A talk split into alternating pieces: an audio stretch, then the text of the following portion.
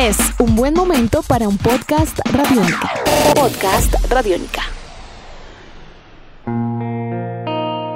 Amigos, bienvenidos a una nueva entrega de Descarga Radiónica, el podcast que además en estos momentos está transmitiéndose a través de Twitch, porque estamos estrenando Twitch y creo que debemos invitar a todos los seguidores de Descarga a Twitch, porque tenemos Twitch y es eh, twitch.com slash radiónica. Mi nombre es Diego Bolaños Estrada y como siempre estoy muy bien acompañado de Iván Zamudio, arroba Iván Zamudio 9, arroba piloto.espacial.3000 en Instagram. ¿Qué más, Iván? ¿Cómo va todo? De nuevo al podcast. Oiga, de nuevo al podcast, regresando obviamente al audio, pero también aquí haciendo cross media estando aquí en múltiples lugares, en múltiples plataformas a la vez. Oiga, no, encantado de poder eh, estar de nuevo en Descarga Radiónica, ya me estaba haciendo falta, obviamente, poder hacer este espacio en el www.radionica.rocks, que desde hace cinco años ya, Diego, pues este es eh, oficialmente el primer capítulo en Descarga Radiónica para este 2020 y desde hace cinco años ya, increíble cómo pasa el tiempo, este podcast pues se ha mantenido vigente hablando sobre todos estos mundos que nos encantan en cine, televisión, cómics, videojuegos y mucho más. Bueno, tenemos que hablar de un tema que nos está preocupando bastante, hay muchas cosas que claramente nos preocupan en el mundo y entendemos que al momento de grabar este podcast y cuando ustedes tengan la oportunidad de escucharlo, seguramente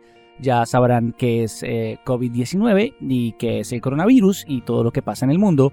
Pero además, pues nosotros nos hemos preocupado por saber un poco más acerca del impacto que puede llegar a tener en aquellas cosas que amamos.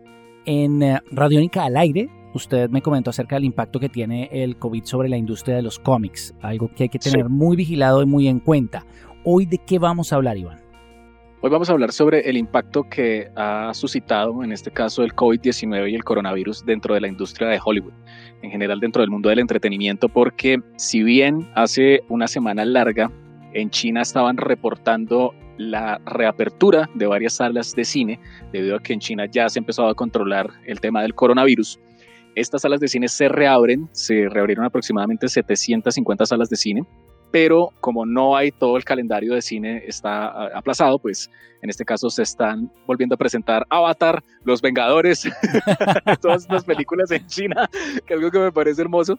Pero la otra parte de la historia, esta es una parte pues muy positiva y, y muy importante obviamente para destacar, pero hay que decirlo oficialmente, la industria del entretenimiento en Hollywood está detenida. Hubo otro acercamiento que yo le comentaba al aire en estos días y es que la industria de la televisión también está pasando por lo mismo, ¿no? Las temporadas de televisión están surcando por un momento bastante complicado, bastante difícil, y digamos los únicos que se están manteniendo a flote son eh, los estudios de animación que están haciendo la nueva temporada de Los Simpsons, la nueva serie de Justin Roiland, el creador de Ricky Morty, están trabajando obviamente en esto porque digamos el teletrabajo les permite poder eh, hacer sesiones de grabaciones de voces, hacer storyboards, bueno, moverse obviamente con todos esos campos, pero lo que es netamente el tema personificado en cuanto a televisión, en cuanto a cine, está completamente detenido. Bueno, ¿usted qué opina de lo que yo le comentaba acerca de Disney? Disney es uno de los más afectados obviamente con esta historia. El caso de Disney es un caso gravísimo, de hecho un caso que puede ser un momento pivotal en la historia de Disney. Sabemos que Bob Iger ha renunciado ya, ha dado un paso al costado, es el artífice de convertir a Disney de un titán en el único titán del entretenimiento mundial con las adquisiciones constantes de diferentes propiedades, incluyendo él fue la mente detrás de la compra de Pixar, él fue la mente detrás de la compra de Lucasfilms. Y justo ese momento se pega, es que eso es lo que pasa cuando algo porque en la naturaleza y en la biología no hay animales que son demasiado grandes? Porque cuando los organismos crecen demasiado, se vuelve muy complicado la energía y, procesar y moverse. Y ahora Disney es demasiado grande y tiene demasiado apostado a el éxito de sus películas, a ser una máquina de liquidez, de dinero constante. Y Disney está muy empeñado, completamente empeñado Iván, y me preocupa y le preocupa a muchas personas que hay tanto dinero como la economía, como el capitalismo, lamentablemente. Hay mucho dinero que todavía no existe, que es dinero prometido, que ha impulsado toda esta máquina de hacer películas y hacer series de esta forma. Y probablemente va a llegar el momento, que era la, pregunta que yo le iba a hacer a usted y que yo quería preguntarle qué piensa usted de cuándo vamos a sentir el impacto. Ya el calendario de películas se ha corrido uno con otro y ya lo vamos a hablar. Sí. Pero ¿en dónde vamos a sentir el hueco? Nosotros y segundo, económicamente aún no se sabe cuándo va a sentir el hueco Disney, pero va a sentir un hueco gigante.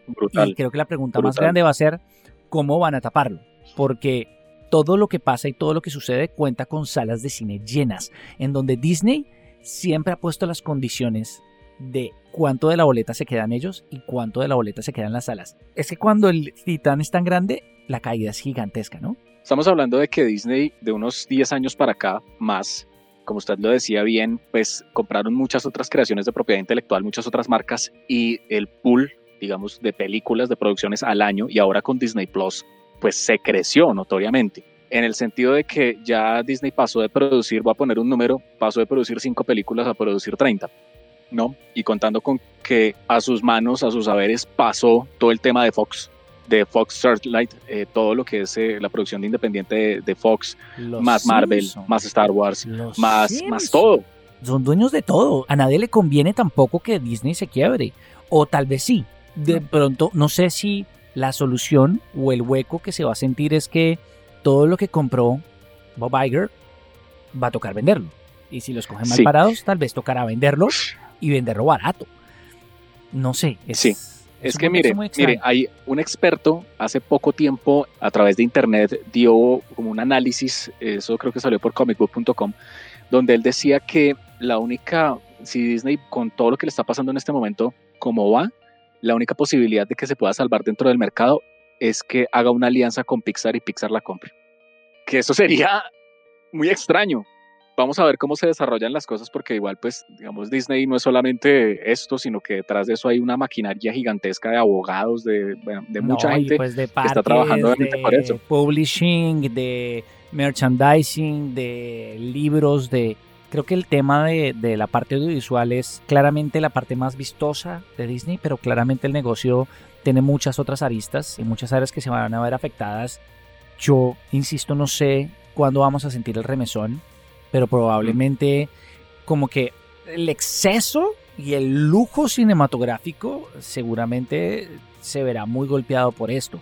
Hemos revisado el calendario, cómo se corre, Iván, que lo vamos a comentar, cómo se corren las películas, digamos, insisto, vamos a sentir un momento en que va a haber un bache de películas, claramente. Pero mucho está en producción y todo se está corriendo una tras otra. ¿Cómo van a quedar esas películas? Es un efecto dominó y yo quiero que no solamente nos centremos en la parte de Disney, sino también entendiendo que otros estudios cinematográficos que también tienen apuestas muy grandes, y esto va, a tocar a los independientes, a A24, a Napurna, digamos a todas esas productoras que han sido pues importantes, pero esto lo va a tocar a todo el mundo. Nos centramos en el tema de Disney es principalmente porque son los que más tienen cantidades, o sea, la cantidad más grande de productos al año que va a estar presentándose en el catálogo va a ser Disney. Llega un momento en que tenían secuestrado casi el calendario de estrenos. hay gente que decía, hay películas que hay otros estudios que no pueden lanzar películas o que lanzan sus películas de acuerdo a lo que se mueve Disney, porque es competir contra el más grande y es saber cuándo están dejando el hueco para que uno pueda estrenar una película. Entonces sí afecta a todos y claramente Disney marca la parada de cómo se va a ver el calendario cinematográfico de un año. Claro, y aparte de eso, esto lo estamos hablando solamente dentro del campo de, de los estrenos cinematográficos, porque dentro del campo de las producciones que se estaban rodando, todas están canceladas. Por tal razón, las series de televisión de la plataforma Disney Plus también están aplazadas, todavía están en, en stand-by hasta nuevo aviso. Pero digamos que en la parte del cine, que es lo que nos compete en este momento, es la siguiente. Black Widow le quita la fecha que tenía antes la película de los Eternos, The Eternals, la cual se va a mover para el 12 de febrero del 2021, que esa fecha estaba presupuestada para la película de Shang-Chi y la leyenda de los anillos de esa manera. Con ese movimiento, Shang-Chi pasa el 7 de mayo, manda a Doctor Strange 2 para el 5 de noviembre del 2021 y de esa manera Thor 4 Love and Thunder se reubica para el 18 de febrero del 2022, moviendo a Black Panther 2 para el 6 de mayo del 2022 y finalmente Capitana Marvel 2 queda ubicada el 8 más digamos que dentro de Marvel más teniendo en cuenta que películas como Mulan también quedó afectada obviamente con todo esto, se va a correr el lanzamiento. Asimismo, hay que tener en cuenta que la última película de La Roca, de Jungle Cross, esa película se va a estrenar en el verano del 2021.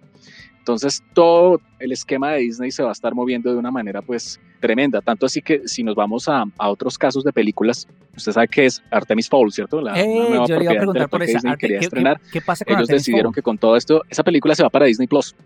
Directo. Esa película se va para Disney Plus. No la van a estrenar en salas de cine y prefieren que directo a Disney Plus. Y así yo creo que muchos estudios están considerando que varios estrenos que son importantes de pronto los vayan a mover obviamente para plataformas digitales. Es el caso de, por ejemplo, Bloodshot, estuvo en cine muy poco tiempo y ahí mismo plataformas digitales para que tuviera obviamente movilidad la película, no se quedara, porque fue una película que quedó como en el, justo en el momento en que todo reventó. Entonces que va a ir como en el, en el impasse de todo esto, entonces de una vez la mandamos a plataformas digitales para que la puedan consumir. Entonces son situaciones obviamente riesgosas alrededor de todo esto.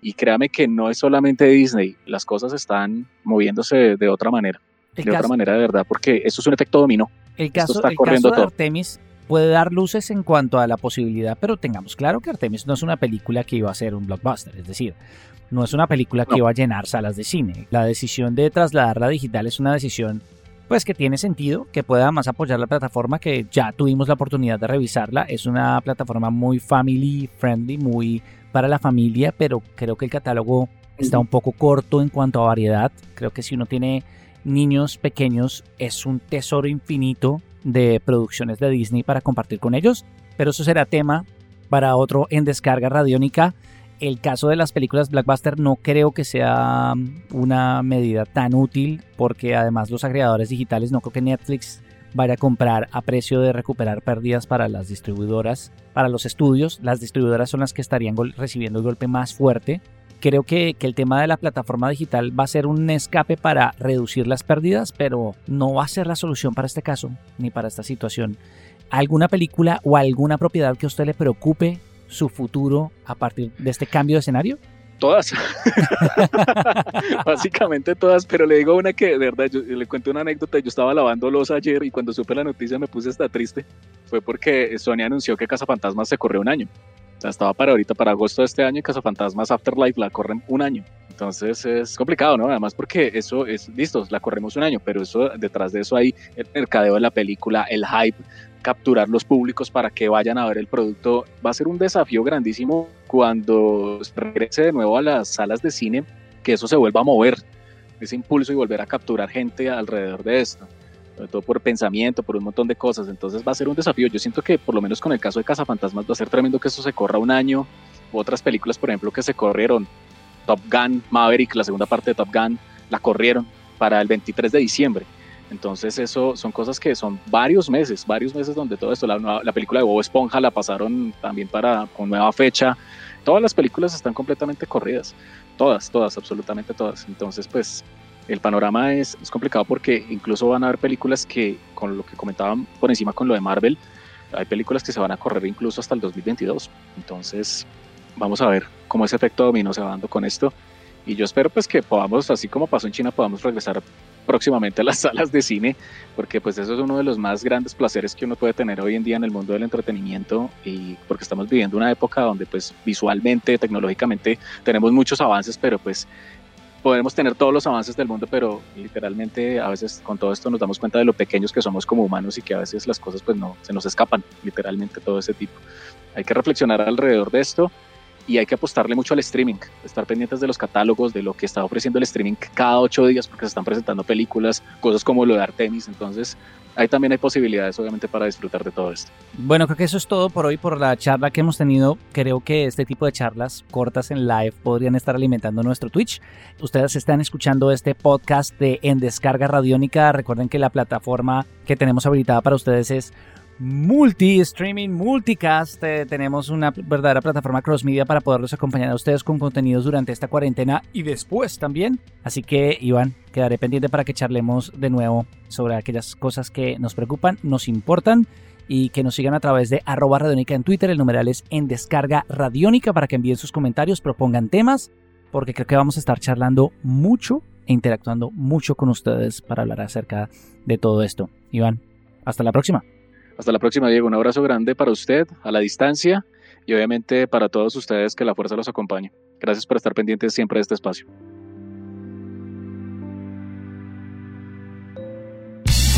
Nuestros podcasts están en radionica.rocks, en iTunes, en RTVC Play y en nuestra app Radionica para Android y iPhone. Podcast Radionica.